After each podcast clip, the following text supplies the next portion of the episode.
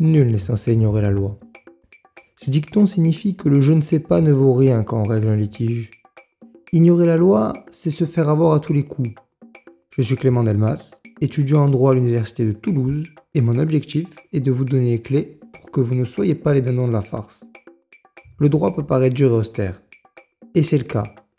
C'est pourquoi cette émission va vous résumer en deux minutes une notion indispensable qui pourrait changer votre vie. Le droit n'attend plus que vous. C'est parti.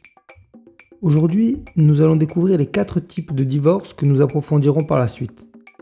Le premier est le divorce par consentement mutuel, décliné en deux types, ce qui fera l'objet d'une prochaine émission. Le deuxième, le divorce par acceptation de rupture du lien du mariage, aussi appelé le divorce accepté. Le troisième, le divorce pour altération définitive du lien conjugal.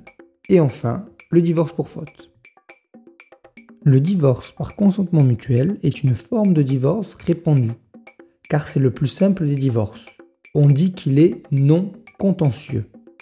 C'est-à-dire que les époux se sont mis d'accord pour divorcer ils ont accepté alors un contrat qui règle les effets du divorce. Le divorce accepté est un divorce particulier. Il est dit contentieux, car les époux sont d'accord pour divorcer, mais pas concernant les modalités et les effets du divorce. Ils vont alors demander au juge de régler toutes ces questions pour eux. C'est le juge qui fixera alors les modalités du divorce. Le troisième type de divorce est plus technique. C'est le divorce pour altération définitive du lien du mariage. Dans ce cas, on parle aussi de divorce contentieux car il peut être demandé par un époux si l'autre a décidé de ne plus vivre avec lui depuis plus de un an.